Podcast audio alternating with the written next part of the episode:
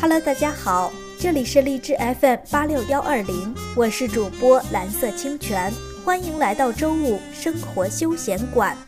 今天我们还是继续意大利之旅，我将带大家到意大利首都罗马古城去领略那里的风情。都说罗马是历史与时尚并存的城市，我更喜欢罗马古城。走在那里，有一种走在雕塑艺术馆的感觉。不经意的一抬眼，都是灵动的线条、优雅的造型。罗马最具有代表性的植物是罗马松，整个城市的绿化里都有这种高耸的棒棒糖型植物。据说这种树只在罗马有，所以叫罗马松。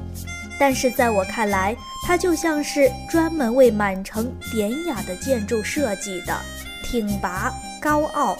它与罗马的相配，如同吃生鱼片蘸芥末酱，有一种天然的契合。在罗马松映衬下的古迹，大多保持着原来的风貌。成百上千年的历史中，来来回回的芸芸众生，只是在古城的画布基调上添加新鲜元素，而从未擦去或更换它本来的恢宏。说到古罗马建筑，最有名的当属罗马斗兽场。它是古罗马帝国专门供奴隶主、贵族和民众观看斗兽或奴隶决斗的地方，也是罗马的象征。有个说法叫“何时有竞技场，何时就有罗马”。竞技场倒塌之日，也是罗马灭亡之日。如今，竞技场外墙上的门洞上方有类似排水口的小洞。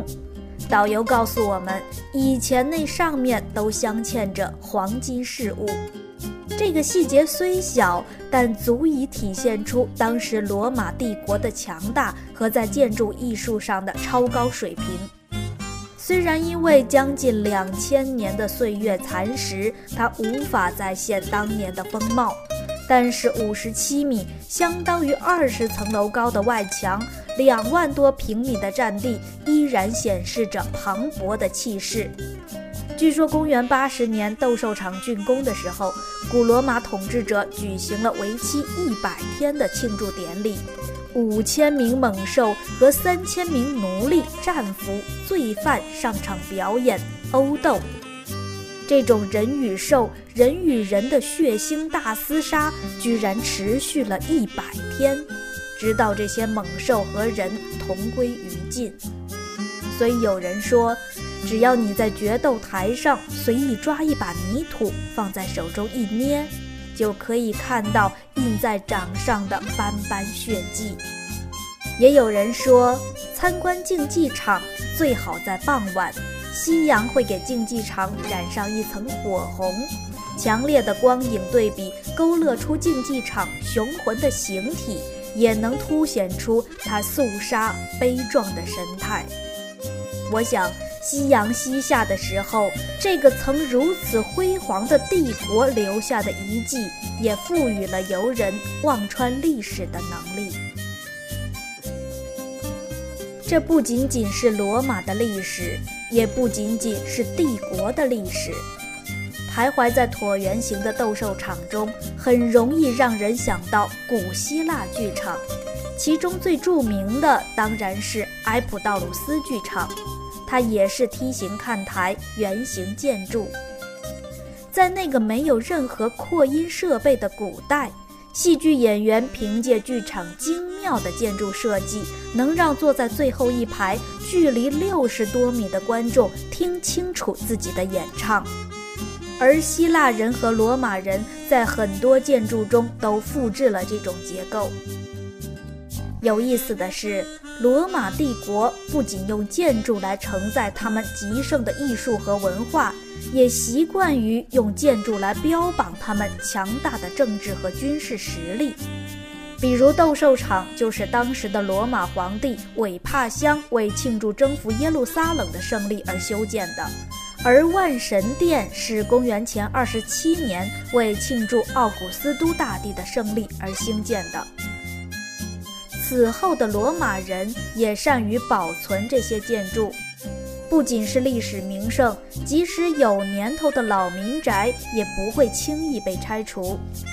所以，罗马古城据说平均建筑年龄有两百年以上，大部分建筑外墙极厚，冬暖夏凉。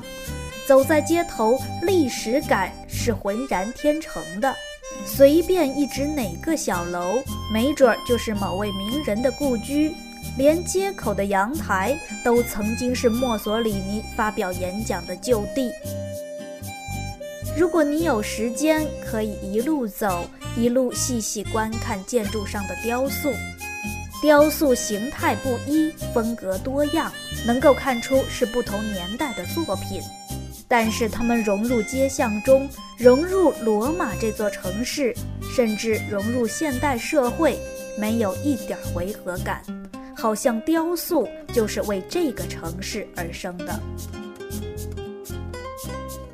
而罗马人好像害怕打扰这座城市的历史，他们在古城的南部建设了新城，尽情建设摩天大楼，打造时尚都市。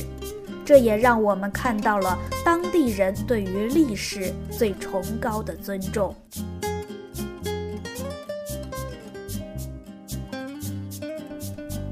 今天的罗马之行，我们就介绍到这里。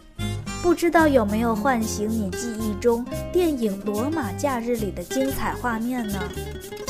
如果有什么想说的，也可以给我留言。我们下次再见。